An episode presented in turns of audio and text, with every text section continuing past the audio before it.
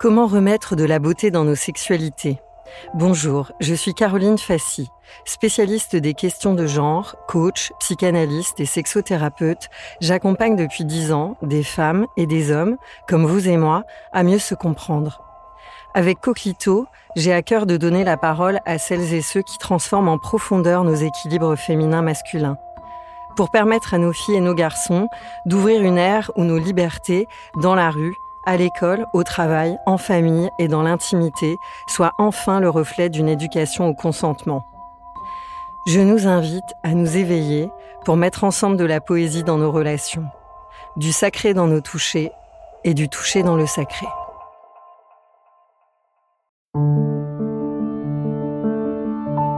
Une production, les podcasteurs.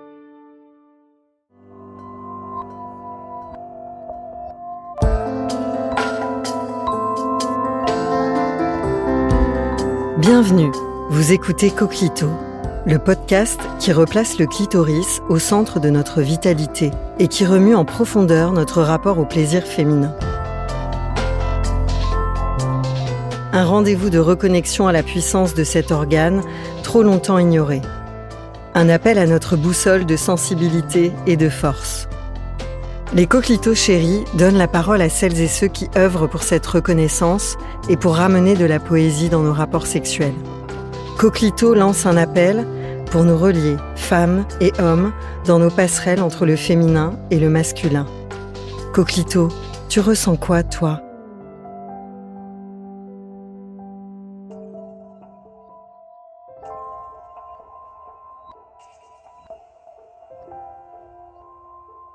Nous sommes le 3 décembre et c'est l'anniversaire de mon grand chat. Il a 16 ans. Émile, né grand préma, était en soins intensifs. C'est aussi l'anniversaire d'une très proche amie d'adolescence. Cette écoutation leur est spécialement dédiée. Troublant d'être là aujourd'hui, en face de ma nouvelle invitée et auprès de vous dans ce studio utérin de Coquito. Aujourd'hui, je reçois Anne-Laure Buffet, thérapeute, conférencière et auteur, spécialiste des violences psychologiques intrafamiliales et sociétales. Auteur de nombreux ouvrages dont les titres tracent une voie, Les prisons familiales, Les mères qui blessent, Les séparations qui nous font grandir et le dernier sorti en octobre, Tous toxiques, tous victimes. Bonjour Anne-Laure, par où commencer tant le chantier des violences est vaste, cadenassé de tabous et confus? Alors à quoi est-ce qu'on repère les violences psychologiques Ou qu'est-ce qui sonne l'alerte de la violence psychologique? À quoi doit-on porter attention? Oh, bonjour Caroline. Vaste question. Euh, à quoi doit-on porter attention? C'est pas à quoi, c'est à qui? Euh, on fait trop attention, systématiquement, on fait trop attention à l'autre, à ses comportements, à ce qu'il elle, est en train de faire, dire, ne pas dire, ne pas faire. Euh, en fait, on fait jamais attention à soi. C'est très rare hein, quand on parle, quand on parle de, violence, de, mais de, tout ce qui fait la vie, d'ailleurs. On fait pas attention à soi. Pourtant, je sais qu'on y est invité. Hein. Oser avoir confiance en soi, euh, oser dire non, oser se sentir bien, enfin, tous, les conseils qui sont donnés, mais on fait jamais vraiment attention à soi. on le fait toujours euh, en regard de l'autre. Alors c'est vrai que souvent on se dit oui, mais si je fais attention à moi, je vais être égoïste, on va me détester, je perds tous mes amis. Mais euh, sauf que si on fait pas attention à soi, si on n'est pas capable de savoir qui on est soi, l'autre ne peut pas nous connaître, donc il peut pas faire attention à nous. Il fait attention à l'image qu'on renvoie pour en revenir à la violence, ça part souvent de là, c'est que le système est faussé au départ. Si on agit, euh, si on essaye de correspondre à ce que l'autre euh, attend, renvoie, demande, si on essaye de fuir des schémas, si au contraire on essaye d'en construire parce qu'on en manque, mais en fonction de ce qui nous est proposé, on n'est jamais euh, pleinement nous-mêmes dans une relation. Alors, je dis pas qu'un jour on arrive à être pleinement nous-mêmes. De fait, quand il y a une interaction, il faut quand même tenir compte un minimum de l'autre.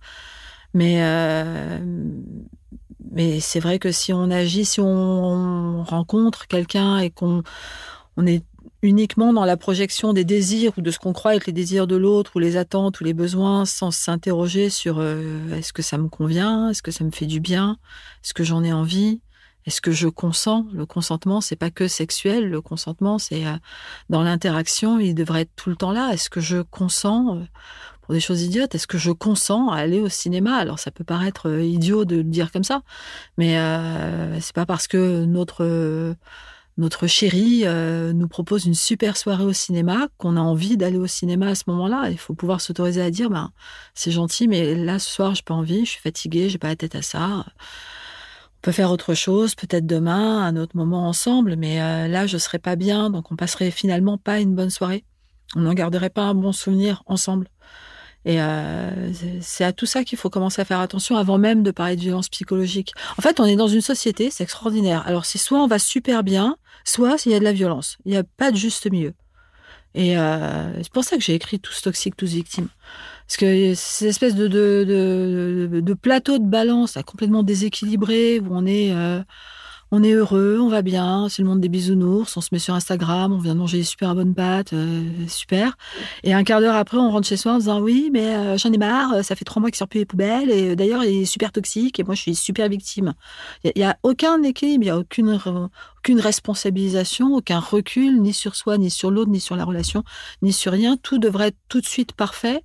Et si c'est pas parfait, c'est forcément destructeur. Non, c'est pas, encore une fois, c'est pas comme ça que ça fonctionne. C'est euh, d'abord moi qui je suis. Tant pis si je suis pas quelqu'un de génial.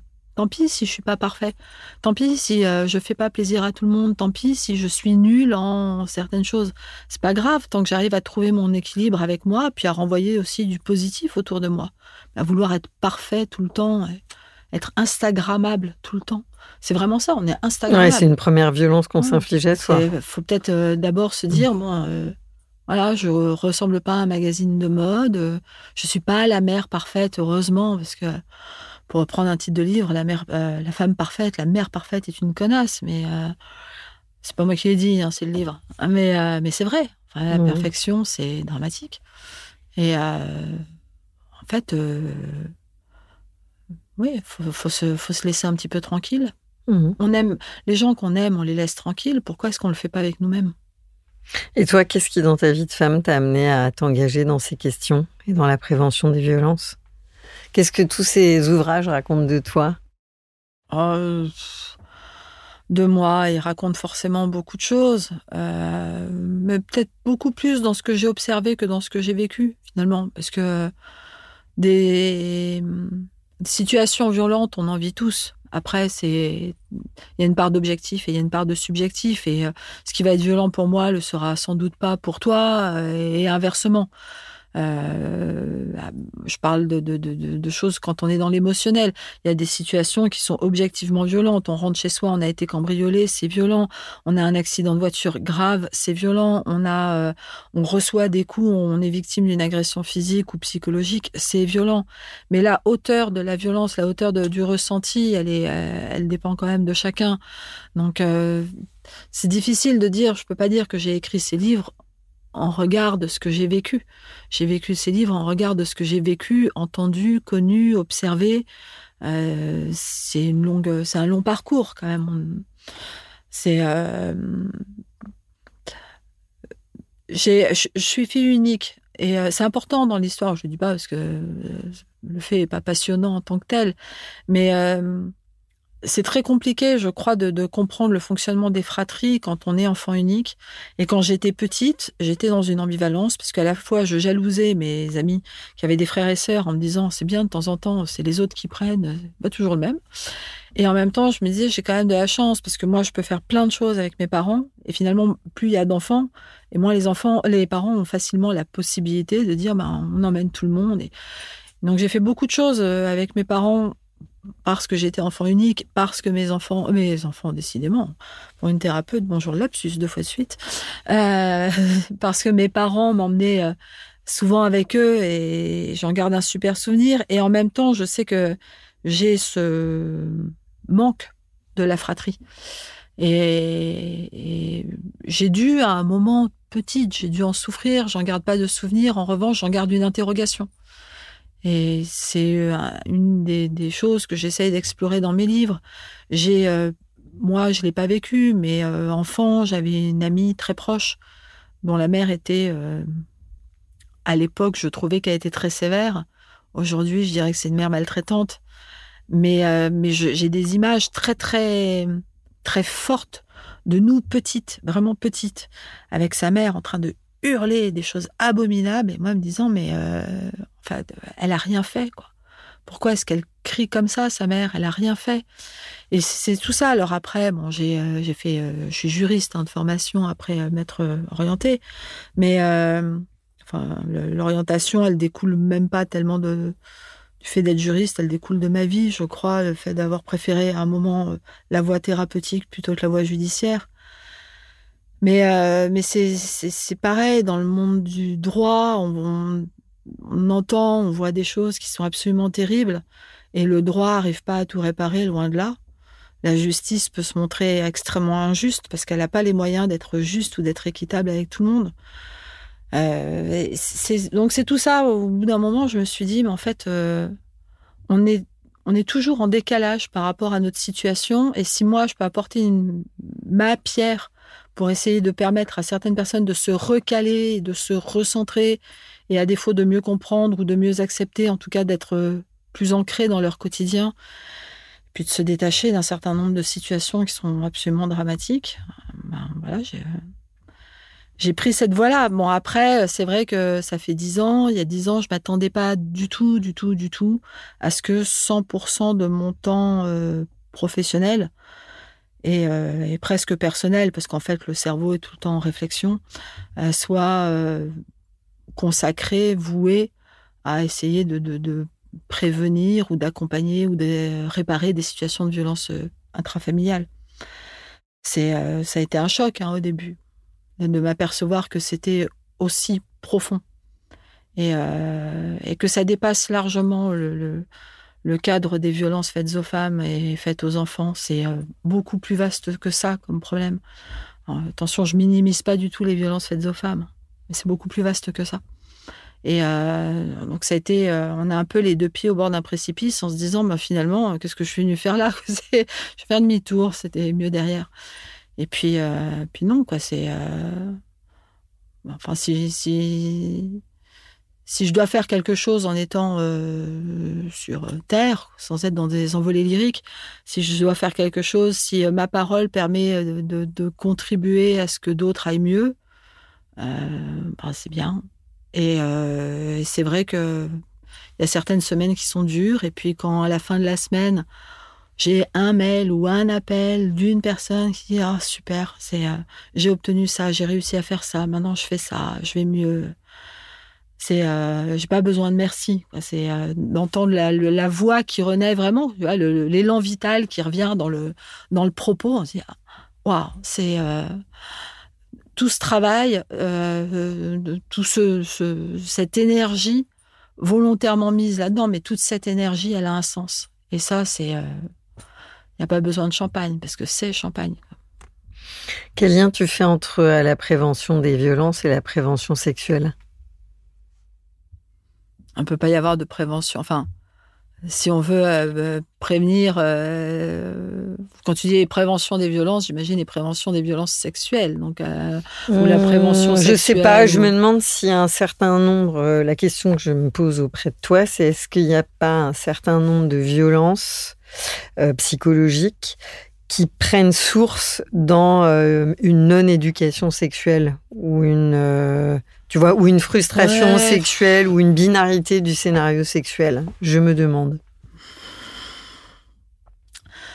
Je sais pas, je, je, crois que c'est pas euh, l'un qui fait l'autre ou l'autre qui fait l'un, mais que c'est en, en, interaction permanente parce que de toute façon, on est euh, indéniablement censé être euh, individuellement en interaction avec notre propre sexualité quand elle n'a pas été euh, trop conditionnée, trop contrainte, trop formatée, trop incomprise, euh, trop, euh, le verbe n'existe pas, donc je vais l'inventer, trop tabouisée. et pourtant, notre société, on évolue comme ça, et c'est si je prends la, question, une question très très basique, la question des règles.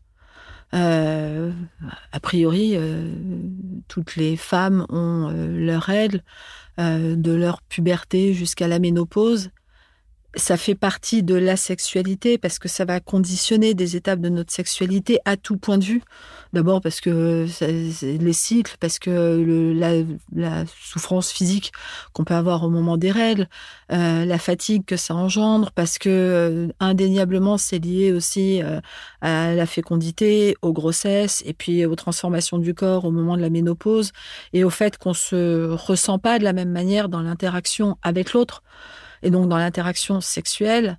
Et, euh, et, les règles sont devenues un sujet à un moment, mais euh, enfin, je crois que euh, si on apprenait aux ados et ensuite aux hommes à arrêter de se moquer d'une femme ou de supputer qu'elle a ses règles parce que ce jour-là elle est de mauvais poil, on en est encore là. Quoi. En 2021, on se bat pour l'égalité des sexes, on se bat contre toutes les violences ce sujet-là, faudrait l'aborder quand même. Je, je l'ai encore entendu, je le dis, parce que je l'entends encore entendu il y a trois jours dans la rue. Ouais, de toute façon, elle a ses règles. Bah euh, oui, et alors? Enfin, ça devrait pas être un sujet, et c'est une super violence. Et, c'est euh, donc rien que ça. Mais la violence, c'est quoi en fait dans l'interaction? C'est dès qu'il n'y a plus de respect ou qu'il n'y a pas de respect à l'origine.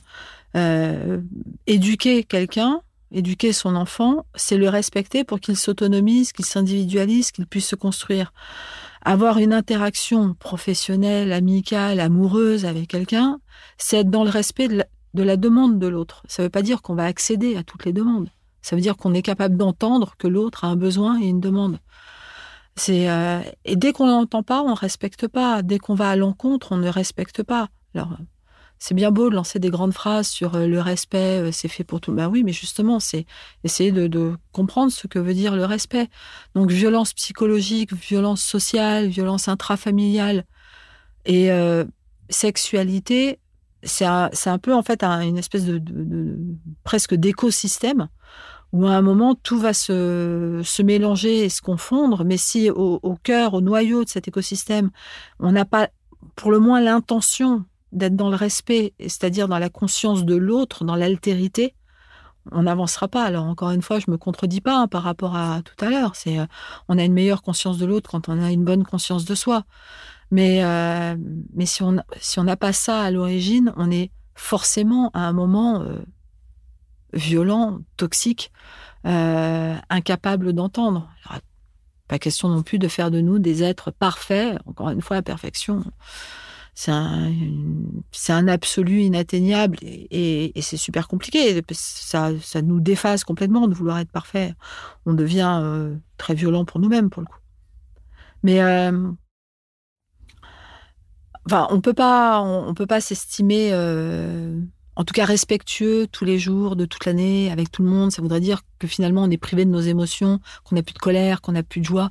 Parfois on a des joies qui sont complètement décalées. Tout le monde est triste et nous on se sent joyeux. Qu'est-ce qu'on fait de cette joie Et inversement, on est, on peut être dans une profonde tristesse ou une grande colère. Et si tout le monde nous dit non mais t'inquiète pas, ça va aller, apaise-toi. Finalement ça, c'est comme euh, de souffler sur les braises. C'est ben non, je suis, euh, laissez-moi m'exprimer. Si en ce moment je vais pas bien, j'ai le droit de dire flûte. Et euh, donc le respect, c'est aussi entendre ça. Mais euh, on, parle, on parle tellement de, du mot consentement. Moi, j'aime pas tellement ce mot-là. Je préfère la notion de respect, en fait. Parce que euh, c'est compliqué le consentement, le oui, le non. C'est compliqué pour les jeunes c'est compliqué à tous les âges. Hein. Par moments, on dit oui alors qu'on voudrait dire non pour des choses toutes bêtes jusqu'à la sexualité. On se dit pourquoi je viens de dire oui Enfin, si, mais si vient de me passer par la tête Oui, je peux t'aider. Ben non, en fait, je peux pas t'aider. Mais maintenant que j'ai dit oui, je suis coincé. Et si on revient en arrière, on passe pour quelqu'un qui est soit versatile, soit pas fidèle. C'est euh, donc euh, oui, je préfère dire non. Écoute, euh, je t'ai dit oui, mais en fait, je, suis vraiment désolée. J'aurais jamais dû te dire oui. Et ça, c'est du respect, du respect de soi, du respect de l'autre. Alors ces violences invisibles, elles peuvent créer des traumatismes. Oh ben oui. Parce que dans le invisible, il y a donc euh, qu'on ne les voit pas. Donc j'entends qu'il faut plus, enfin apprendre à mieux s'écouter et entendre ses radars intérieurs pour savoir si ça nous va ou pas. Mhm. Euh, est-ce que toi, tu as des trucs à donner pour être mieux à l'écoute de ça? C'est quoi les signaux de ces violences invisibles? Tu viens un peu de le dire, hein, c'est de mieux s'écouter. C'est euh, alors après, c'est euh, c'est pas parce que une fois on va ressentir quelque chose ou on va être mal à l'aise, dérangé, euh, perturbé, choqué, que c'est une violence. Euh, puisque le principe, encore une fois, c'est l'interaction, on peut ne pas être en phase du tout avec euh, avec notre notre conjoint, avec euh, la personne qui nous parle. C'est pas pour autant que la situation est violente et c'est pas pour autant que la personne est violente. Mais ce qu'il faudrait pouvoir faire dans ce cas-là, tout de suite, c'est pouvoir le dire, sans se dire on me dit quelque chose ou on me fait quelque chose qui me convient pas mais comme peut-être que ça me convient pas, mais j'ai tort de me dire que ça me convient pas parce que l'autre ça lui convient, je dis rien. Bah non, on peut le dire tout de suite. Là, ce que tu es en train de faire, ça me convient pas. Et il faut pas croire qu'on va passer notre vie à être dans des échanges où on va systématiquement se dire euh, bah là tu vois ce que tu fais ça me convient pas bah non bah justement toi aussi ce que tu fais ça me convient pas non c'est quand même euh, euh, il faut pas non plus braquer sur tous les détails du quotidien. Enfin, je dis ça parce que avec euh, cette euh, puissance donnée au pervers narcissique, mon ennemi préféré, euh, on a l'impression qu'il y en a partout. Si on soulève un caillou du chemin, il va y avoir 40 pervers narcissiques dessous. donc, euh, il y a des personnes qui deviennent obsédées par ça, qui vont chercher partout, dans tous les détails de leur vie, si par hasard elles n'ont pas vécu de la violence, si ça justifierait pas quelque chose. Non, il faut quand même être un minimum euh, responsable et responsabilisé. Et c'est pour les choses qui, peuvent vraiment nous atteindre où il faut se poser la question. Quelqu'un qui votre, votre conjoint rentre, il a oublié d'acheter le pain, c'est pas de la violence. C'est pas c'est pas un pervers narcissique, c'est pas quelqu'un de monstrueux qui euh, commence déjà à vous enfermer dans un système d'emprise. En revanche, si tous les soirs, c'est anecdotique et en même temps c'est pas anecdotique. Mmh. Si tous les soirs vous lui dites s'il te plaît quand tu rentres prends le pain et que tous les soirs il rentre en disant j'ai oublié, j'ai encore oublié, je dis pas que c'est de la violence. C'est pour le moins de la négligence. Et là, si on le fait pas remarquer, si on se dit, bon, finalement, euh, il est encore rentré tard, puis là, il pleuvait, et puis j'aurais dû lui redire, et puis c'est pas de sa faute, et puis pourquoi je suis pas sortie? Parce que finalement, à force d'excuser l'autre, ben, on se blâme soi. Et à un moment, on n'a plus d'excuses à fournir à l'autre. Donc, euh, si on veut continuer l'excuser, il faut bien blâmer quelqu'un, on va se blâmer soi. Là, ça devient de la violence. Donc, c'est à ça qu'il faut faire attention. C'est qu'est-ce que je suis en train de penser par rapport à une situation que je vis qui ne me convient pas et dans laquelle j'arrive pas à m'exprimer. Qu'est-ce que je suis en train de penser? Pourquoi? Pourquoi j'arrive pas à m'exprimer? Est-ce que c'est parce que l'autre me renvoie à quelque chose que j'ai déjà vécu avant, qui était violent, violent? Et j'ai le, sentiment de répéter, donc de ne pas avoir le droit? C'est une espèce de, de, formatage de l'esprit? Ou est-ce qu'au contraire, c'est une situation euh, inconnue de moi? Et là, je, suis dépourvue de dialogue. Je ne sais pas comment dire euh, ce que tu es en train de, dire ou de faire me fait mal. Qu'est-ce qu'il va penser si je dis ça me fait mal? Mais quand bien même l'autre dirait euh, t'es complètement ridicule, ok, très bien, je suis peut-être ridicule. C'est peut-être disproportionné, n'empêche que ça me fait mal. Alors si je te le dis pas, je vais être de plus en plus ridicule et ça va se déséquilibrer de plus en plus la relation. Et pour que je sois pas ridicule, bah autant qu'on en parle tout de suite parce que c'est pas grave. Ce qui serait grave, c'est de pas pouvoir le dire. Et ce qui est encore plus grave, c'est de le dire et de pas être entendu, donc d'être rejeté. c'est dur, c'est hyper insidieux, hein, le scénario relationnel de. C'est très, c'est très lent, tu sais. Alors, c'est pareil, c'est quelque chose qui, pour moi, mais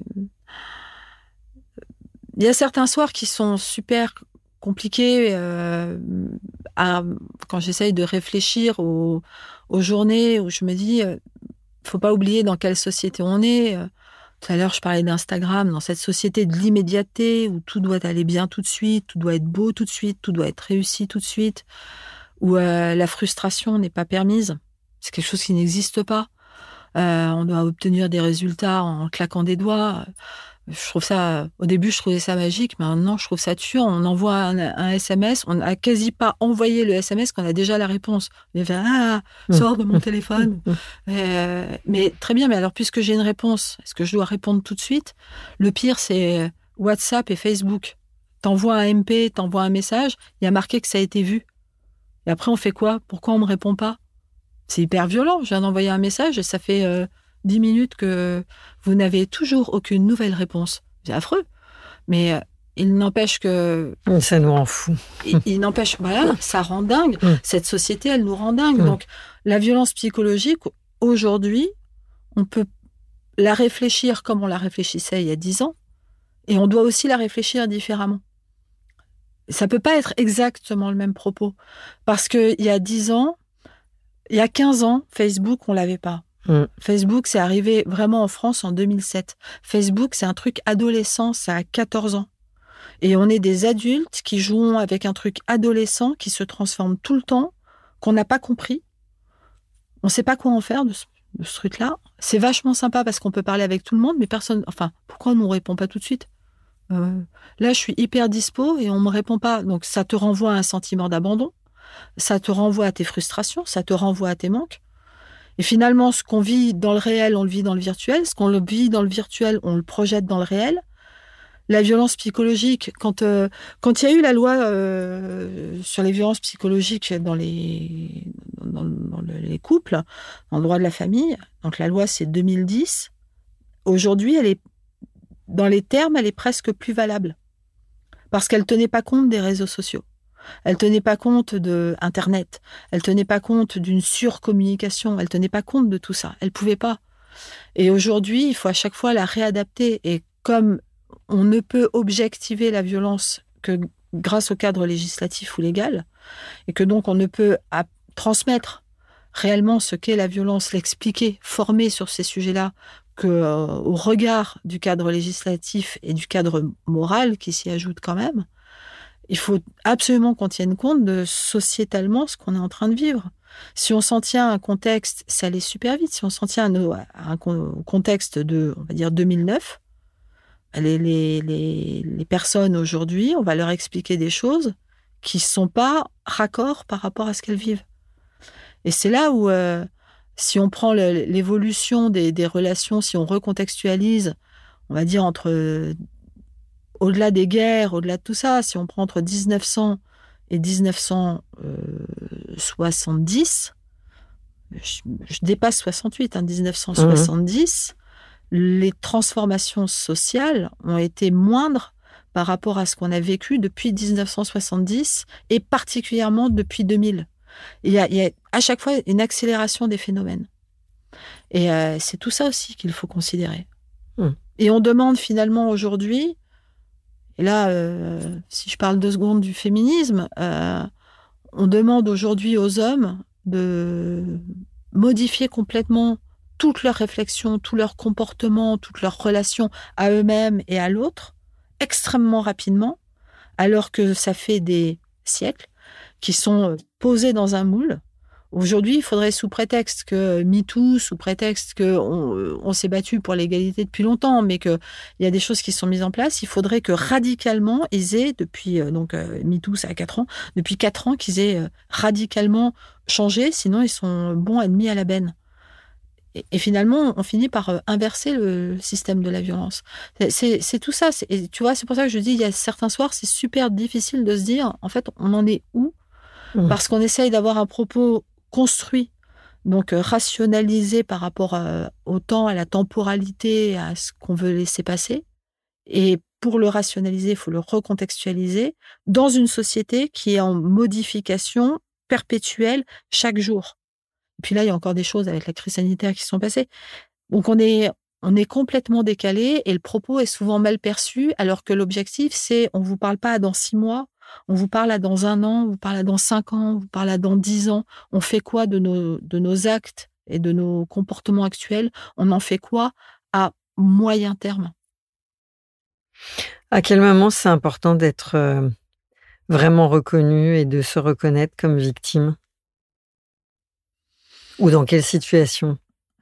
Parce que il y a, y a à la fois, tu poses clairement qu'on est euh, tous victimes, tous toxiques, qu'en plus on est dans un temps de société où les choses s'accélèrent énormément et où même où tous nos repères sont en train de fléchir. Mhm. Euh, donc c'est violent pour euh, tout le monde. Euh, et en même temps, on est, on vit, on meurt avec à peu près la même espérance de vie qu'il y a 40 ans. voilà, dans quelle situation c'est quand même super important pour se réparer d'être reconnu et de se reconnaître victime ben, C'est pour ça que je te parlais du cadre légal, parce que je crois qu'à un moment, il faut quand même s'y référer. Alors, il fait pas tout. Hein. Il mmh. est insuffisant pour dire victime, pas victime. Mais si on s'en tient à vaguement une ou deux lectures sur Internet de un ou deux témoignages en se disant ah ouais je me reconnais complètement je suis je suis hyper victime finalement on se fait du tort à soi-même on fait du tort à l'autre on fait du tort à la relation je crois que la première question à se poser c'est pourquoi est-ce que je me demande si je ne serais pas victime finalement? Pourquoi est-ce que parce que forcément c'est signifiant de quelque chose. Dire quelqu'un qui n'est pas en difficulté va pas euh, presque être euh, euh, focalisé. Il va pas être attiré par cette question. C'est mmh. à un autre niveau, tu vois. Il y a puisqu'on parle heureusement énormément de la pédocriminalité et de l'inceste. Et je dis heureusement parce que c'est tellement effrayant. je, crois que, que, la majorité des gens ne sont et c'est compréhensible, pas conscient de l'ampleur de, de, l'horreur du problème. Mais euh, mais il y a plein de gens, j'ai entendu plein de fois en séance des personnes me dire mais euh, moi je me suis jamais demandé est-ce que vous pensez? Je dis non non je pense pas que vous seriez une victime d'inceste ou de pédocriminalité qui aurait complètement refoulé ou qui serait totalement dans le déni c'est les, les victimes euh, même si elles ne ressentent pas tant qu'elles ont pas la mémoire de, ce qu'elles ont vécu. Les victimes de, de, maltraitance sexuelle enfants euh, ont des attitudes, des comportements, une relation à la vie qui est faussée et qui est abîmée.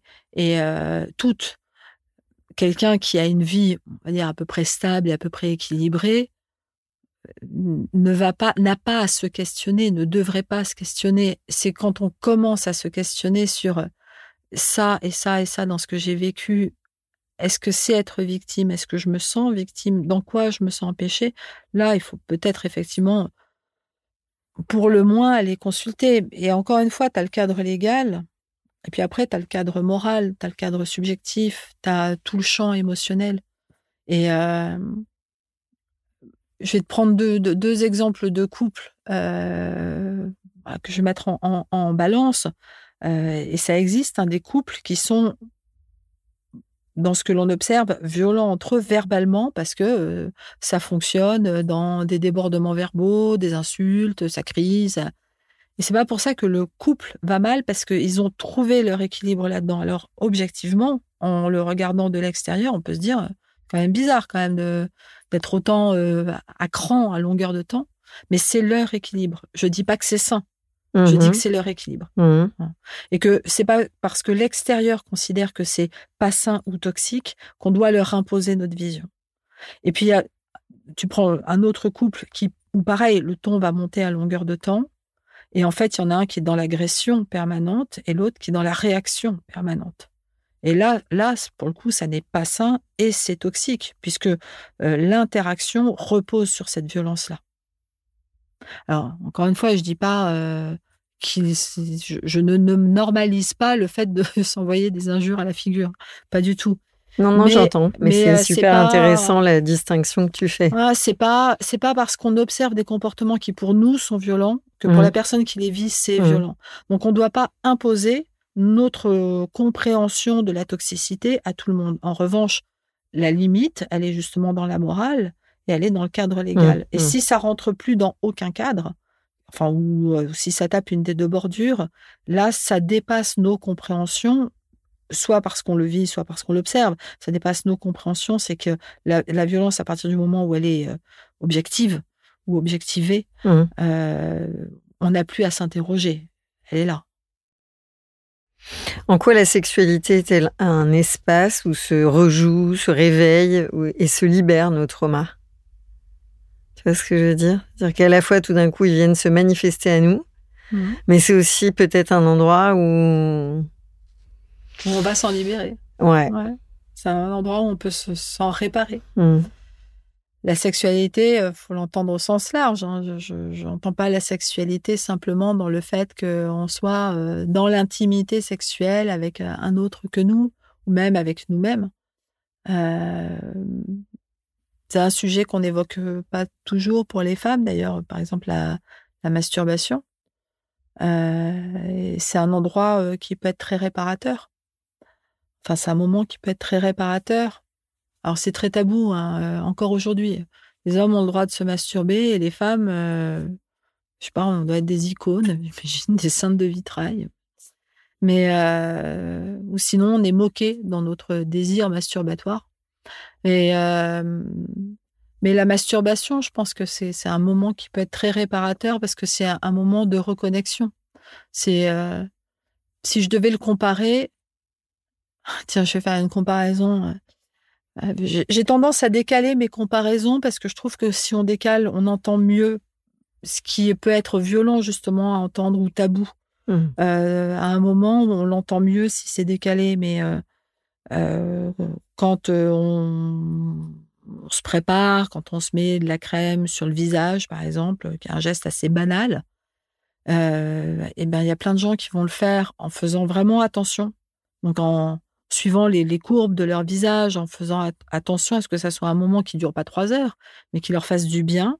Et puis il y en a d'autres, je dis pas qu'elles se mettent le, vaguement de la crème et qu'elles s'envoient des claques en même temps, mais pas loin pas loin, et je le dis parce que je l'ai entendu aussi en séance, des femmes me disant, mais en fait, moi, quand je me mets de la crème, c'est parce que sinon la peau, elle tire trop, ça fait mal. Mais euh, je me frotte le visage, en fait. Et, euh, et, je me le frotte fort. Et puis après, dans le travail de la thérapie, on, elles comprennent pourquoi. Et, euh, et finalement, c'est ce, ce, la masturbation, c'est au-delà de se caresser, euh, le, simplement le, sexe. C'est c'est prendre conscience de son corps, c'est écouter son corps, c'est écouter son désir. Et c'est un vrai moment de reconnexion avec soi. On ne devrait pas euh, se sentir coupable ou en avoir honte. C'est un vrai moment de réparation. Et la sexualité, en fait, euh, enfin la, conscience sexuelle, euh, encore une fois, l'autre peut nous y amener on peut être parce que trauma, parce que manque d'éducation, manque de paroles reçues plus jeune. L'autre, la personne avec laquelle on est, peut nous amener à nous découvrir sexuellement. Mais je crois que si on a cette, cette ouverture-là, c'est c'est presque un cadeau qu'on se fait que d'être en, en, connexion sexuelle seul avec nous-mêmes. Et que, et je le dis pour les femmes, mais je le dis aussi pour les hommes, puisque pour les hommes, justement, la masturbation, on le voit trop comme euh, euh, quelque chose de biologique, hygiénique. Euh...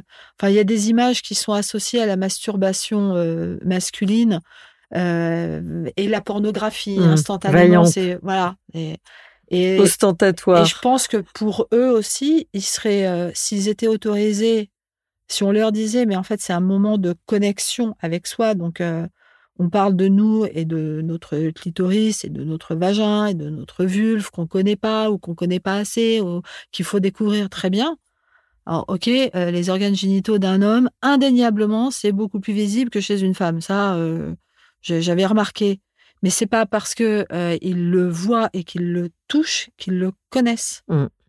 Et euh, je crois que si nous on a besoin, enfin en tant que femme, si on a besoin d'être, euh, d'apprendre à nous aimer pleinement, bah faudrait peut-être qu'on leur dise, c'est pas c'est pas un truc purement féminin. Enfin c'est c'est humain. Et c'est pas s'aimer, c'est aimer tout ce que l'on est. Quelle différence tu fais entre séparation et rupture? Ah, euh... C'est pour toi. Comment? Celle-ci, elle est pour toi. la séparation, c'est un temps long. Euh... La séparation, elle commence avant la rupture et elle finit après la rupture.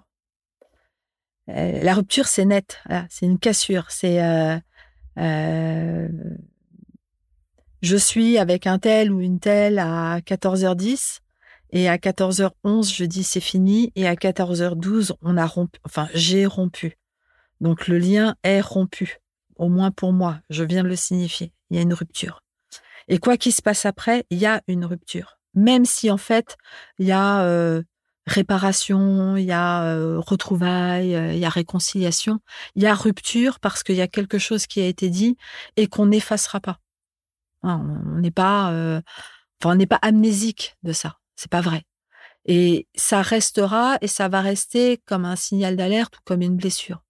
Alors que la séparation, c'est quelque chose qui prend du temps.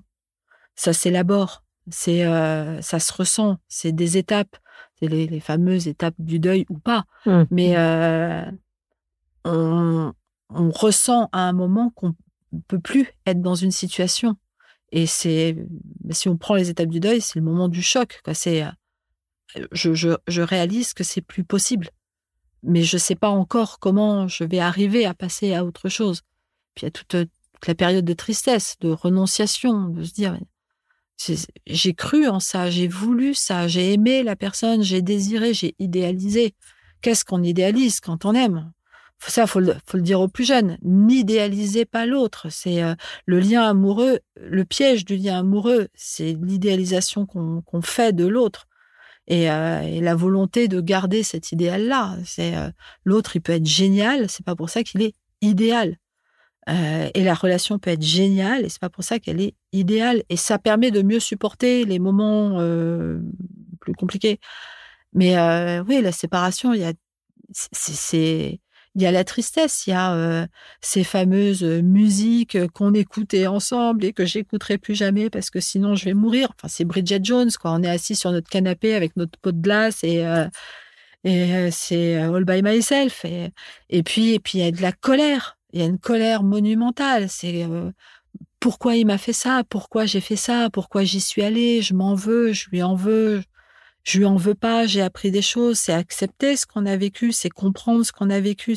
C'est très, très long de se séparer. Et c'est pour ça que euh, on, a ces moments, euh, j'allais dire d'hésitation, ce fameux no contact auquel on a invité plein de gens. Je trouve que c'est une hérésie complète. C'est comme de bloquer quelqu'un. Je vais cliquer sur une croix et euh, je suis hyper protégée. J'ai cliqué sur une croix, on peut plus me contacter. Waouh, trop bien. Je, je, je, le le fait de cliquer sur une croix comme ça, je parle pas de situations extrêmement violentes. Hein, je parle du quotidien, enfin de, nos vies banales entre guillemets. Euh, mais c'est quoi en fait? C'est se protéger du fait que l'autre entrerait en contact avec nous. Donc, ce, nouveau contact réveillerait en nous des émotions qu'on n'arriverait pas à gérer. Mais c'est terrible en infantilisation. Faut apprendre nos émotions. Alors, c'est pareil, tu vois, tout à l'heure, je disais, euh, oser se faire confiance. Euh, pareil, alors euh, là, on nous vend des, produits pour apprendre à gérer nos émotions. On a l'impression que les émotions, elles fonctionnent sur tableur Excel. Et, euh, et en même temps, euh, non, non, non, non, bah, je vais avoir trop d'émotions s'il me parle. Alors, je vais tout cliquer les petites croix, là, je vais les bloquer partout, Facebook, Insta, WhatsApp, hop, il me parle plus. Mais c'est pas comme ça qu'on a plus d'émotions. Enfin, c'est juste du déni et de la fuite. Et on est dans cette société qui nous dit, bon, ben, finalement, si ça va pas, je vais pas l'appeler comme ça parce que je vais quand même pas te faire trop mal. Je vais pas te dire que c'est un mécanisme d'évitement.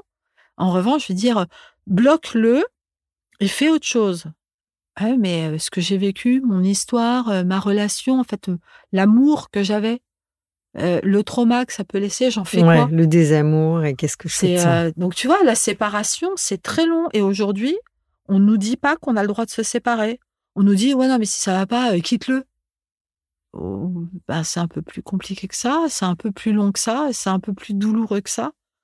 C'est comme cette phrase qui est terrible. Non mais ça va quoi. Maintenant que c'est fini, tu vas aller bien. Ouais, est-ce qu'on peut me laisser le temps d'aller mal ou ça se passe comment chez vous? Parce que moi, je vais peut-être aller mal et je vais le vivre, ce moment d'aller mal. Et euh, tu vois, c'est tout ça. Tu dis, euh, on, est tellement dans l'urgence mmh. Que on n'est plus dans la contemplation, c'est sûr. On est peu dans la méditation, mais on n'est plus non plus dans l'effondrement. On n'a pas le droit d'aller mal. Bah si, on a le droit d'aller mal, parce que ça permet d'aller mieux après. Alors, quand c'est pas la faute de la mère, c'est la faute de la mère du père. Tu t'es attelé à la question de l'emprise de la mère. Alors, ça démarre où Et à quel moment? Ouais. Et à quel moment qui reprend la responsabilité de quoi? Enfin, pourquoi c'est important de dégager de l'emprise de sa mère dans certaines situations? Et à quel moment euh, chacun doit reprendre sa responsabilité? Hmm. Mère, je vous aime. Euh, c'est quoi l'emprise d'une mère en fait? C'est le fait que la mère, de plein de manières possibles, euh, n'est pas laissée à son enfant la possibilité d'être un individu à part entière, ne l'est pas autorisée à se détacher d'elle, qu'elle ne le considère pas comme un individu, une personne. Euh, en fait, c'est tous les mécanismes qui vont euh, de l'extrême fusion. Donc, euh, l'enfant est une part de la mère et une espèce de greffon qui est toujours attaché à elle, à l'inverse qui est l'abandon, la négligence totale. Et l'abandon, c'est pas forcément physique. Hein. L'abandon affectif, il est dramatique. D'être aux côtés de quelqu'un qui ne considère jamais que nous sommes là, c'est un terrible abandon. Donc, euh, et tout ça, ça met sous emprise, puisque ce qui est certain, c'est que le, rapport euh, archaïque dont nous avons besoin à l'autre, c'est le rapport à la mère. Enfin, je ne dis pas que le rapport au père n'est pas important, attention. Mais euh, sauf scoop du jour dont je ne sois pas informée, ce sont les femmes qui portent les enfants. Et donc, c'est 8, euh, pour la mmh, majorité des cas, 8, mmh. entre 8 et 9 mois intra-utérin. Bon, toi, tout à l'heure, parlais de ton fils qui t'est arrivé avant, mais euh, on va dire la majorité des cas, c'est quand même 8 euh, mois et demi, 9 mois. Mais j'ai refait une grossesse avec lui après. On, était en unité kangourou et donc j'ai eu Émile contre moi pendant, mmh. enfin en peau à peau pendant. Été un prolongement. de... Je me suis refait quasiment une grossesse, tu vois, 8 mois quasiment non-stop avec lui.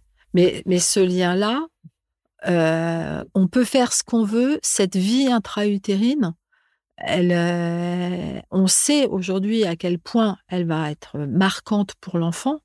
Mais si dans la vie, pendant la vie intra-utérine, la mère est déjà euh, en difficulté dans sa place de mère, le premier lien, l'essentiel du lien est déjà manquant. Alors je dis pas que les mères qui n'arrivent pas à être euh, conscientes de la de l'arrivée d'un enfant qui sont malheureuses pendant la grossesse, qui le vivent très mal, qui sont en difficulté, seront de mauvaises mères. C'est absolument pas ce que je dis.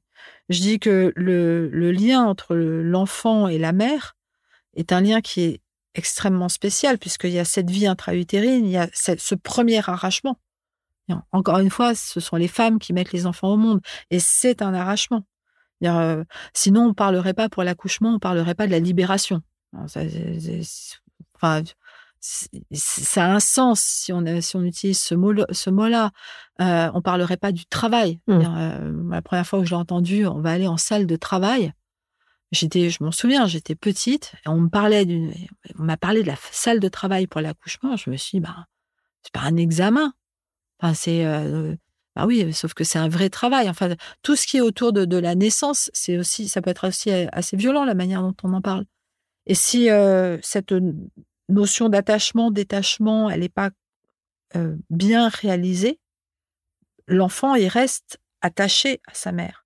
Soit parce qu'il n'a pas été assez, attaché, en fait, elle l'a pas assez considéré, donc lui il se raccroche mmh. pour avoir ce sentiment d'existence. Soit au contraire parce que elle, elle le maintient euh, et, l'enfant, il a beau essayer de, de, s'éloigner et, d'avoir sa vie, bah, elle, elle arrivera toujours à le, le réattraper d'une manière ou d'une autre, à dire je suis quand même ta mère, enfin je suis quand même là, je t'ai mise au monde, sans moi tu serais pas là, tu me dois tout, tu me dois la vie. Hein. Ce genre d'injonction est extrêmement agréable à entendre et euh, et je me suis perdue en cours de route par rapport à ta question. Donc, tu vas moins dire ce que tu me demandais.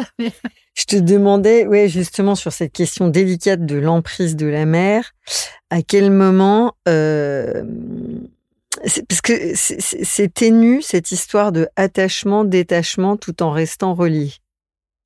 Ouais. Quand on a ce lien euh, originel Mmh. d'avoir été fabriqué euh, dans le ventre euh, d'une autre que soi, euh, qu'on vit ce traumatisme de la naissance. Mmh. qu'on est accompagné par cette présence ou par une trop grande absence. Mmh. Voilà, je, je, je me demande à quel moment euh, cette emprise, elle se transforme en lien, à quel moment c'est toxique, à quel, à quel moment? L'emprise est toxique. Une emprise, c'est toxique. Euh, c'est pas parce qu'on est euh, un enfant devenu adulte, hein, mais qui va très régulièrement voir sa mère, s'occuper de sa mère, appeler sa mère, etc., qu'on est sous l'emprise ou qu'on se sent dominé. Il faudrait pas que euh, les personnes qui, qui écoutent euh, se disent oulala, là là, mais euh, moi j'appelle ma mère tous les trois jours. En fait, je suis sous emprise, je m'en suis pas aperçue, je suis hyper victime. C'est pas ça.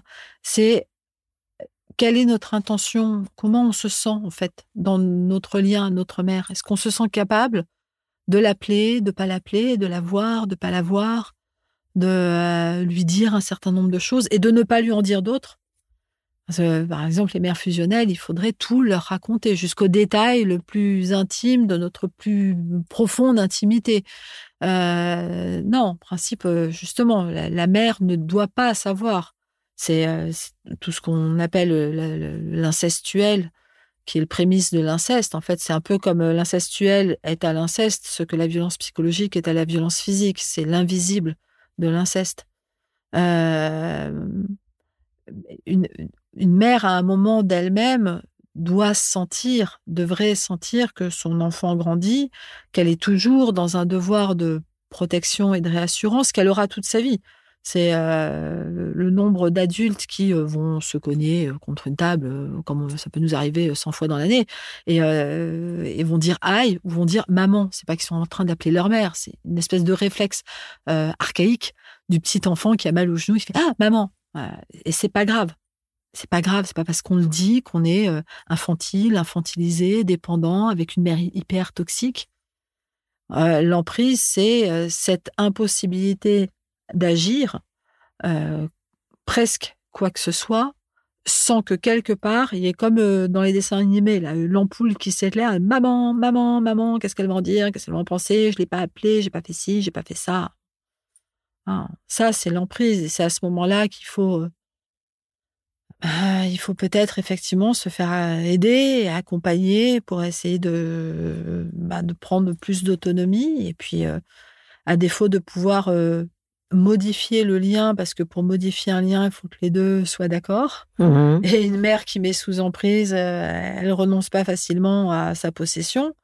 Mais à défaut de modifier le lien, modifier sa propre posture, modifier ses croyances, euh, et puis se décaler un petit peu. Et, et, on voit des situations où les mères, en fait, euh, ben, le système ayant toujours existé comme ça, elles n'étaient même pas pleinement conscientes du tort qu'elles pouvaient faire à leur enfant, comme dans tous les systèmes d'emprise. Et puis, euh, c'est la personne qui se décale et qui dit, non, mais en fait, ça ça fonctionne pas. quoi. C'est Et en se décalant, mais parce qu'elle parle, l'autre se décale aussi. Alors, ça peut être la mère, mais ça peut être la personne avec laquelle on vit, ça peut être... Mmh et ça peut être au travail et dans toutes les relations. À un moment, si on ose dire, euh, bah moi, je vais bouger dans la relation parce que là, ça, ça, non seulement ça me convient pas, mais ça me fait du tort. Bah, si l'autre entend, en fait, on va rééquilibrer la relation. C'est pour ça que dans certains systèmes de relations euh, toxiques, euh, ça sert à rien de dire partez, fuyez, euh, c'est un monstre, votre vie est gâchée. C'est, euh, on va parler du système aussi. Comment tu t'y es pris, toi, pour affronter tes paradoxes? Voilà, je sais pas si je les ai tous affrontés, mes paradoxes. Ouais, mais jusque-là, comment ah. tu t'y es pris? Euh... Est-ce que j'ai ménagé la chèvre et le chou euh, vis-à-vis de moi-même? Est-ce que... Euh... Non, sérieusement, euh... je crois pas que je les ai affrontés, mes paradoxes. Je crois qu'ils se sont atténués, que certains ont disparu parce que euh, justement, je me suis euh, libérée d'un certain nombre de croyances, euh, parce que j'ai j'ai pas une personnalité, je m'attache beaucoup aux gens, mais je me détache facilement. C'est-à-dire que il me faut du temps pour me détacher, mais quand je dis c'est fini, c'est fini, et c'est voilà, et c'est pas grave en fait. Et, et j'ai plus de mal à me, j'ai eu plus de mal à me détacher d'un certain nombre de croyances ou de convictions que de relations. Mmh. Parce que euh, parce que je sortais d'une relation et je pense à des quelques relations amicales. Euh, mais en fait, euh, j'en sortais, mais j'emportais mon bagage de croyances. Quoi. Et c'est plus là où c'est pas vraiment des paradoxes, c'est des ambivalences, mais c'est plus ça. Où je me dis en fait, ne plus être ami avec un tel ou une telle, ou ne plus être en contact avec un tel ou une telle, c'est pas très grave. Mais pourquoi est-ce que je, je, reste en fait dans le même mode de fonctionnement? Donc c'était, ça revient tout à fait à ce qu'on disait au, début. Hein, c'est euh, il y a un moment, ben c'est euh, et non pas que j'ai été tout le temps à blâmer l'autre, hein, loin de là. C'était un constat. on s'entendait bien, on s'entend plus, euh, voilà. Mais c'est plus bon ben de tout ça, je fais quoi aujourd'hui? C'est Là, euh, l'année dernière, j'ai franchi le cap des 50 ans. J'ai jamais été aussi en forme. Donc en fait, c'est vachement bien d'avoir 50 ans. Non, mais en fait, c'est super parce que j'étais, c'était encore un confinement. Euh, quand j'ai eu 50 ans. Donc, euh, ça faisait 10 ans qu'on me disait Ouais, t'es 50 ans, on va faire une grosse fête. Confiné, pas de fête. Moi, j'ai pas 50 ans. Et comme c'est raté, ben, je les fêterai pas, donc j'aurais peut-être jamais 50 ans. Mais je me suis jamais sentie aussi en forme. Mais en revanche, beaucoup plus, justement, aujourd'hui, non pas détaché des gens, mais détaché de, de, de, de certitudes ou de croyances que je trimballais avec moi, qui me rassuraient euh, et, dont aujourd'hui j'ai plus besoin. Donc euh, peut-être que j'ai dû sembler très paradoxale euh, à plein de gens. j'ai dû sembler ambivalente. J'ai certainement été par moments toxique parce qu'on l'est tous à un moment pour quelqu'un. pour certaines personnes, si ça a pu les mettre en difficulté, j'en suis désolée pour elles. Euh, je sais qu'il y a des choses en moi qui changeront pas et j'ai pas l'intention de me radicaliser dans un autre euh, mouvement que celui dans lequel je suis aujourd'hui. Mais euh, mais c'est plus, je me suis débarrassée un peu comme on se, on se débarrasse de nos vieux habits qu'on garde par habitude parce que le pull, ça fait dix ans que je l'ai pas mis, mais au cas où. Si un jour il pouvait me servir, je le garde quand même dans le placard. Et le jean, je le mettais quand je faisais 10 euh, kilos de moins. Et, mais au cas où, si un jour j'avais l'intention de le remettre, je le garde quand même. Et voilà, ce genre de truc qu'on a, que tu as sûrement. On a tous, tous un truc au fond d'un placard qu'on garde, on ne sait pas pourquoi. Hmm. Ben voilà, ben, moi, ça a été ça. C'était de faire euh, un grand vide de mes placards et de me dire, ben, tout ça, euh, ça, tout ça, tout ça, plein de choses. J'en ai vraiment soit le besoin, soit le désir. Et puis le reste, voilà. Alors, éventail des genres, féminisme qui se pense depuis euh, une bonne centaine d'années, masculinisme qui se cherche. Euh, pourquoi est-ce qu'il est urgent d'écouter son sexe? Peut-être qu'il a beaucoup de choses à nous dire ou pas d'ailleurs. Ou pas. Peut-être qu'on lui donne parfois trop la parole. Euh, peut-être qu'on lui donne pas la bonne parole. Peut-être qu'on attend qu'il dise des choses Peut-être qu'on attend qu'il dise des choses qu'il n'a pas à dire, que c'est pas à lui de le dire en fait. Euh, J'allais dire, c'est comme si on faisait par moment une espèce de, de, de projection totale, euh, une espèce de transfert de nos parents sur notre sexe justement. C'est. Euh... Mmh. Qu'est-ce que tu veux dire par là? Bah, ce qu'on n'attend plus de nos parents, euh, est-ce qu'on doit l'attendre justement de notre sexualité? La réassurance, la protection, la considération, la valorisation. Ah, donc, euh, espèce de transfert ultime. Et euh, qu'est-ce que notre sexe dit de nous individuellement? Qu'on est tous euh, dans, en recherche de quelque chose et on ne sait même pas vraiment de quoi, je crois. Et parfois, on cherche alors qu'on n'a pas besoin de chercher, mais parce qu'on nous a tellement répété que on n'est peut-être pas bien à notre place, on n'est peut-être pas hyper équilibré, qu'on n'est peut-être pas vraiment euh, dans la situation, euh, quelle soit, particulièrement affective, qu'on désirait, qu'on finit par se créer des doutes là où on n'en aurait pas si on n'était pas euh, perpétuellement questionné. Qu'est-ce que notre sexe dit de nous que il faut peut-être un peu foutre la paix aux autres et s'intéresser un peu plus à nous aussi. Mm. Et puis un peu moins euh, distordre les relations, un peu moins les compliquer. Un peu... La question du genre, elle est euh, passionnante, elle est complexe. Et euh, en, en petite partie, elle est dangereuse. Nous sommes ici grâce à un ami commun, Antoine Dupéra. Bonjour Antoine. Ouais, il, avait une, il a une question pour toi. Oh, Il m'a dit au que revoir Antoine. l'amitié, c'était un sujet précieux pour toi. Ouais. Ça représente quoi, l'amitié? Qu'est-ce que ça peut nous offrir? Qu'est-ce que ça nous offre? L'amitié, c'est la maison des adultes. Euh, L'amitié pour l'adulte, en tout cas, c'est la maison de l'adulte. C'est son espace, c'est euh, le lieu et le moment où on peut être vraiment nous. Parce que on est justement on n'est plus avec nos parents. On n'est pas forcément parents à ce moment-là. Euh, et on a le droit d'être toutes les parts de nous, euh, de la plus fragile à la plus euh, la plus solide ou la plus convaincue, ou euh, sans sans craindre euh, le moindre jugement. C'est là où on peut aller au bout de nos effondrements et, euh, au bout de nos joies, vraiment. Donc, euh, parce qu'on, dans l'amitié adulte, on sait qu'on ne va pas déranger l'autre. Donc, on n'est pas dérangé par l'autre et on n'est pas dérangé par le risque de le déranger. Donc, c'est là où on peut vraiment être euh, pleinement nous, en principe, pleinement nous.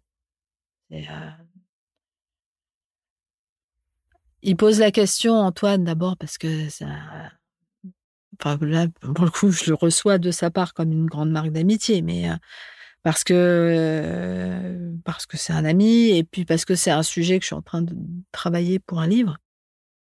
C'est très très compliqué l'amitié. C'est il y a presque plus de facilité à explorer le lien amoureux qui est très c'est pas du tout basique le lien amoureux, mais euh, on s'aime, on s'aime plus. L'amitié, c'est pas on s'aime, on s'aime plus. C'est euh, on s'apprend, on se. Il y a de l'amitié. Enfin, dans la dans l'amour, il y a de l'amitié, et dans l'amitié, il y a de l'amour. Mais il peut y avoir de l'amitié sans cette. euh, L'amitié, elle n'est pas érotisée. Et, Sans la décharge érotique. Ouais. Il y a, pas, c'est, très souvent la question de l'amitié homme-femme, elle s'est posée. euh, Dieu sait qu'elle se pose encore, comme si euh, l'amitié homme-femme ne pouvait pas euh, exister parce que nécessairement elle est érotisée. J'aurais tendance à dire que particulièrement maintenant où on se pose ta question précédente sur le genre, enfin pourquoi l'amitié homme-femme serait plus érotisée qu'une amitié homme-homme ou une amitié femme-femme? Enfin ou, enfin on doit être extrêmement large. Enfin euh, c'est pas c'est pas homme c'est pas femme c'est pas trans. C'est pourquoi l'amitié humain humain devrait ou non être érotisée tu vois? C'est et hum, pour ça que je disais la question du genre elle est pour moi un tout petit peu euh, dangereuse par moment parce que je suis, euh, je suis dans des réflexions qui font partie du courant philosophique existentiel ou de l'existentialisme ou de l'humanisme, Ah, sans, sans me prendre pour Sartre. Et j'espère que j'ai pas la gueule de Sartre d'ailleurs, mais euh, euh, et on se détache trop, on s'éloigne trop de l'humain pour nous ramener à des, des cases, à des et l'amitié pour moi, elle, dépasse justement tout ça parce qu'elle se pose pas la question. C'est on est euh, il y a un élan du cœur au départ où il y a un intérêt commun. Mais, euh, mais l'intérêt commun, il, il se nourrit d'un élan du cœur et ça, ça permet de tout dépasser. Alors en amour, on peut être l'ami de notre compagnon ou de notre compagne. hein, C'est pas. Mais quand on est l'ami, on n'a pas le même langage que lorsqu'on est dans la, zone de l'amour. Et, euh, et dans la zone de l'amour, il y a des choses qu'on dira pas, qu'on dira à l'ami. On va très loin avec les amis. Perdre un ami, c'est terrible parce que on, on laisse vraiment partir une part de nous qui est considérable. Quand on perd un amour, euh, on a une grosse blessure, une énorme blessure, c'est la fin du monde, on va pas s'en remettre. Et puis, et puis on s'en remet. Perdre un ami, on, peut, on peut vivre avec ce manque. Et quand je dis perdre, ça veut pas dire se fâcher. Hein, c'est euh, Mmh. toutes les. On a perdu euh, un ami euh, très très très proche l'année dernière. Enfin, quand je dis on, c'est Eric, mon compagnon, et moi. Et c'était un ami très proche d'Antoine aussi. Et, et le vide laissé est immense. Enfin, c'est. C'était, euh, on le voyait tout le temps, il était tout le temps là et on faisait tout avec lui. Et, moi, le, nombre de fois cette année où je, je lui ai pas envoyé les SMS, mais j'ai écrit des SMS en disant ah, et je n'arrive pas à retirer son numéro de téléphone de mon téléphone et euh, je voilà, puis alors, Facebook qui nous rappelle les souvenirs il y a un an, il y a deux ans. Ah, merci. C'est euh, c'est vraiment un- il y, a- quelque chose de nous qui part et à l'inverse, avec l'amitié, il y a quelque chose de nous qui se fortifie chaque jour parce que même dans les moments les plus compliqués, on va, instantanément penser l'ami et savoir que même si on peut pas l'avoir au téléphone, même si on peut pas le voir tout de suite, il y a une, alors je crois pas aux connexions euh, télépathiques, mais euh, il y a quelque chose qui est de, ce- pas de cet ordre-là, mais il y a quelque chose qui est là et il suffira d'appeler et il suffira qu'il entende notre voix pour savoir. Et ça, c'est euh, c'est l'indicible de l'amitié, ce qui nous dépasse en fait. Merci Antoine. Je reviens quand même sur la question de la guerre des sexes ou de des relations entre les sexes dans nos sociétés. La thérapeute féministe Elisande Cola- Collandan pointe les enfants saints du patriarcat. Oh, mais tu as lu Mona Chollet. Alors, Elisande, c'est une amie. C'est vrai, génial, génial. Donc qu'on serait tous. Enfin moi, je, je- ça m'a, ça nous a beaucoup euh, parlé avec euh, Caroline en lisant l'article dans Le Monde euh, cette semaine. Cette expression les enfants saints du patriarcat où en fait elle remet quand même à plat qu'on est euh, tous victimes et tous toxiques de nos relations euh, entre les sexes. Qu'est-ce que toi tu as à dire là-dessus? Qu'on n'est pas nos genres On n'est pas nos genres. Bah pas tout à fait, pas tout le temps en tout cas. D'abord, euh, d'abord, je crois, je, je- je crois profondément qu'on peut pas se dire homme ou femme. Après, je, j'aime pas l'expression être assigné dans un genre à la naissance. Il y a un moment, euh, c'est presque administratif. Je vais pas, on va pas euh, l'impression de remplir un formulaire Cerfa assigné dans un genre. Le Cerfa numéro 2342 bis. euh, c'est j'aime pas ça euh, parce que ça me dérange moi. Je dis pas que je juge même pas. Ça me dérange. Mais ta question, elle est autour du genre ou elle est autour de ce que dit Elisande Non, elle est autour. euh, en, cette expression, les enfants saints du patriarcat, en gros, elle, elle nous remet en responsabilité, hommes comme femmes, Mhm. euh, quel que soit notre genre euh, intérieur, enfin le, le Mhm. sexe qu'on décide d'avoir Mhm. à l'intérieur. Elle nous met, ça nous met en responsabilité devant ce système qui a quand même légitimé que les hommes euh, euh, possèdent, violentent euh, plus que les femmes. Mhm. Voilà. Et donc c'est là-dessus que j'ai envie de t'entendre. Alors pour reprendre ce que dit Elisande, euh, et je suis parfaitement d'accord avec elle, elle, elle parle pas de violence patriarcale, par exemple, elle Mhm. parle de violence machiste. Mm. Et je le dis parce que ça va répondre à ta question, c'est-à-dire que euh, sans remonter à il y a quatre siècles, en fait, il y a, une grande bascule dans le pouvoir donné aux hommes au 19e siècle.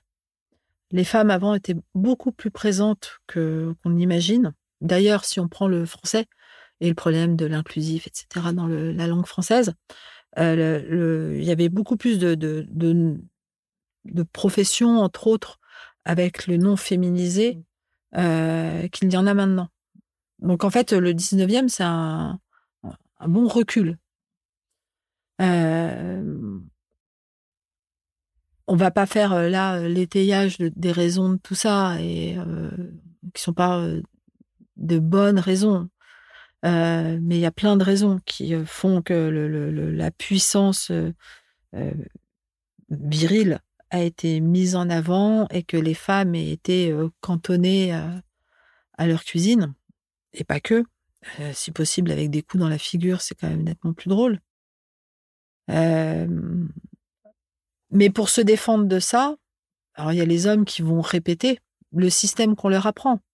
Et d'une certaine manière, si on leur apprend pas autre chose, Hmm. pourquoi est-ce qu'ils iraient faire autre chose? C'est, euh... je sais pas si tu parles chinois. Moi, je parle pas chinois. Si demain matin on me dit, ben maintenant va falloir parler chinois, je fais comment en fait? Parce que je l'ai pas appris. Ben eux, c'est un peu ce qu'on leur demande pour beaucoup, c'est de dire euh, là, on vous a fait comprendre que maintenant, il fallait que vous parliez une autre langue que celle que vous avez toujours parlé, que votre père parlait, que votre grand-père parlait. Mais on vous demande de, la parler avant de l'avoir apprise. Parce que sous prétexte qu'on vous a dit ça, ça nous fait du tort, ça, ça nous fait mal, ça, c'est de la violence, vous devez avoir instantanément compris. C'est là où je te disais tout à l'heure, moi, j'aimerais bien qu'on leur laisse pas un laps de temps de 150 ans, mais qu'on les accompagne en tant que femmes, qu'on les accompagne vraiment dans la modification de ce qu'ils sont, mais qu'on accompagne aussi les femmes parce que par réactivité et par défense, il y en a beaucoup qui ont absorbé cette, euh, ce système machiste. Mm.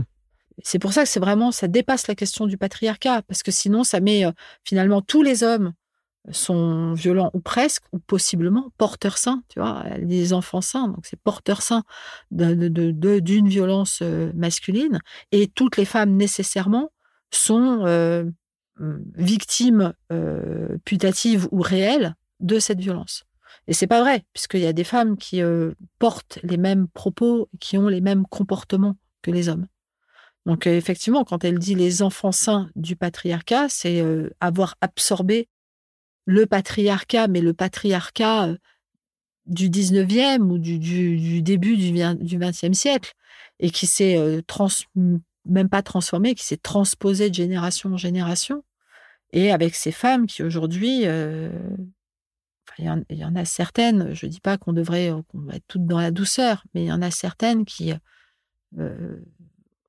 ont tellement intégré les schémas machistes qu'elles vendraient père, mère, sœur, entendu au sens très large, euh, pour, euh, pour écraser, pour dominer. et- Hmm. Donc, euh, ouais, et, en, et en ça, euh, je rejoins, euh, je rejoins Elisande.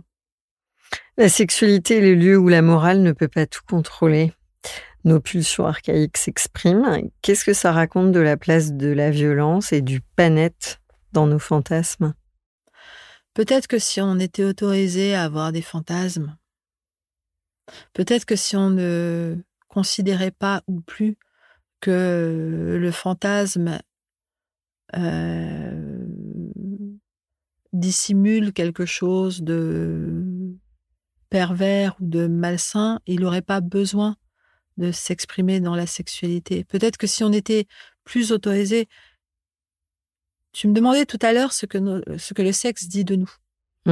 Bah, le sexe, il dit de nous aussi nos fantasmes. Et, euh, et peut-être que si on était autorisé à écouter nos fantasmes, ça ne veut pas dire qu'on va aller les raconter à la terre entière, hein, mais à se dire oui, moi, voilà, moi, mon fantasme, c'est ça, ou mes fantasmes, c'est. euh, euh, on n'aurait pas, tout le monde ne l'a pas, mais on n'aurait pas ce besoin d'aller le quêter dans la sexualité ou d'aller le traduire dans la sexualité. C'est. euh, faut pas, faut pas se leurrer. hein, On est humain, on est avant tout euh, mammifère. Euh, donc on a tous euh, un réflexe archaïque de défense, donc on a tous en nous une part de violence. Maintenant, c'est comment on l'intègre. Et le fantasme, en principe, il permet justement de canaliser nos pulsions, euh, nos débordements, nos, colères, nos frustrations. Si on, accepte d'être un être avec des fantasmes, et, euh, mais que le fantasme doit rester fantasme et qu'il ne doit pas s'exprimer, doit pas être traduit en actes ou en paroles. On peut vivre avec nos fantasmes. Le problème, c'est que, pareil, on a fait du fantasme quelque chose de, de presque de pervers. D'abord, on a mis le fantasme que sur le plan sexuel. Mmh. hein, alors qu'on peut avoir des fantasmes de plein de choses. Et euh, c'est pas purement sexuel. Et, et, et puis, laissons-le être, puisque c'est une part de nous. Je suis pas, euh, je suis pas à penser moi, ça, sur moi à longueur de temps. Loin de là, très loin de là. Mais il n'empêche que cette part de ça, ou cette part de fantasme, ou cette part qu'on regarde comme s'il fallait, euh, on sait qu'elle est là, mais on la met sous le tapis parce que Mmh. pff, faudrait surtout que personne le sache. Encore une fois, l'idée c'est pas d'aller le raconter. L'idée c'est, en fait, ça va gêner qui si quelqu'un le savait? Un jour, c'est pas du tout sexuel. Un jour, il y a quelqu'un qui m'a dit, mais euh, euh, est-ce que c'est normal à un moment, d'avoir une envie de meurtre? Je dis, bah, ça, dépend. L'envie de meurtre avec le passage à l'acte, c'est pas génial. L'envie de meurtre, mais qui, parce qu'on se dit, euh, je vais le tuer, j'en peux plus, je vais le tuer. C'est pas une envie de meurtre, c'est une expression qui signifie autre chose. C'est qu'il y a une colère qui voudrait parler et qu'on contrôle. Et on ne sait pas pourquoi on la contrôle. Et on ne sait pas quelle est cette colère. Donc en fait, c'est ça. Ça veut dire, je, vais le tuer. C'est quoi? C'est quoi en fait? Je vais tuer quoi? Je vais tuer ce qui est en train de me dire, ce qui est en train de se passer. C'est pas la personne. Et le fantasme, c'est un peu pareil. Mmh. C'est pas dans le fantasme, il n'y a pas d'envie de meurtre, mais le fantasme, c'est un peu pareil. C'est euh, finalement, ça dit quoi de moi? Donc pourquoi est-ce que j'aurais honte de ça? Après, on n'est pas obligé de, de traduire nos fantasmes dans la réalité. Pensée pour ton compagnon, Éric Poindron. Mettre de la poésie dans nos rapports sexuels. Je dirais qu'en principe, il y en a. Même dans les rapports, euh, tu vois, quels que le- les rapports, quels que soient les rapports sexuels, euh, pour plein de personnes, les rapports, le BDSM par exemple, euh, c'est hyper violent, euh, on va pas aller euh, s'attacher, se fouetter. c'est- Encore une fois, alors là, la question du consentement et du respect, on est en plein dedans. Mais, mais si les deux sont consentants, c'est leur histoire. Et quand on regarde tout ce qui est le BDSM, il y a, je dis pas qu'il y a une part forcément poétique dedans, mais il y a un langage. Mm. Et en fait, la poésie, c'est quoi? Alors, si Eric était là, il en parlerait mille fois plus longtemps et mieux que moi.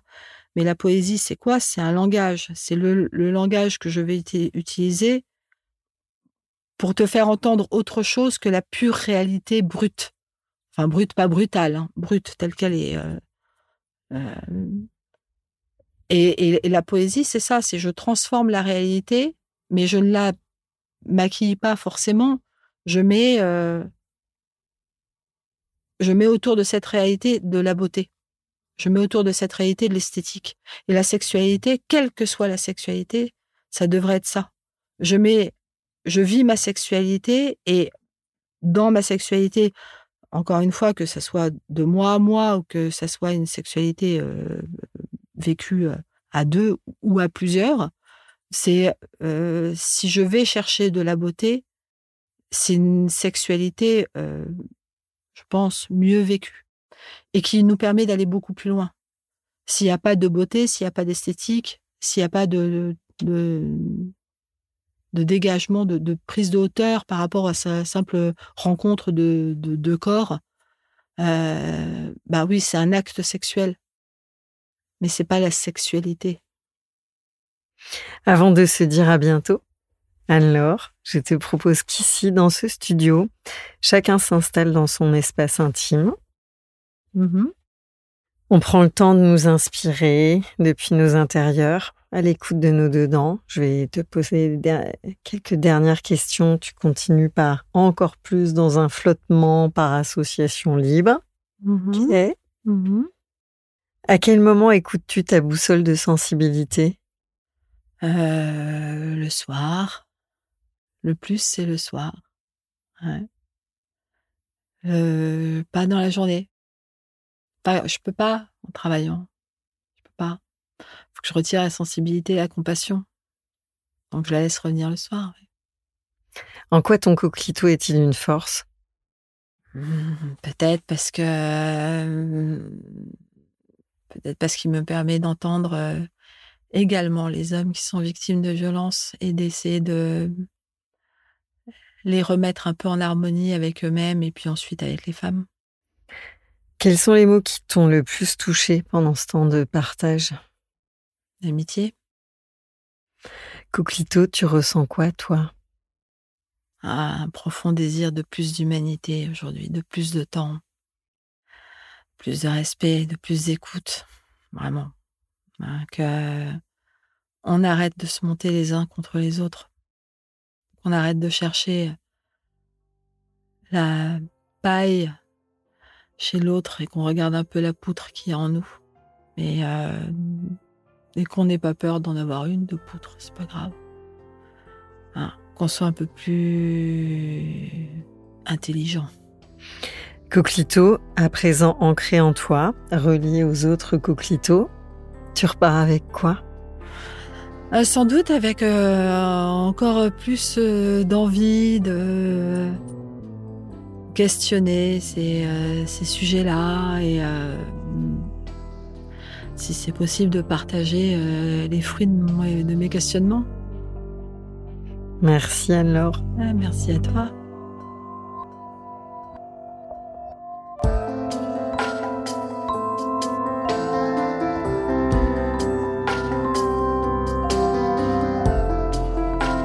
Très bientôt pour un nouvel épisode de Coquelito. Coquelito, je nous trouve très beau.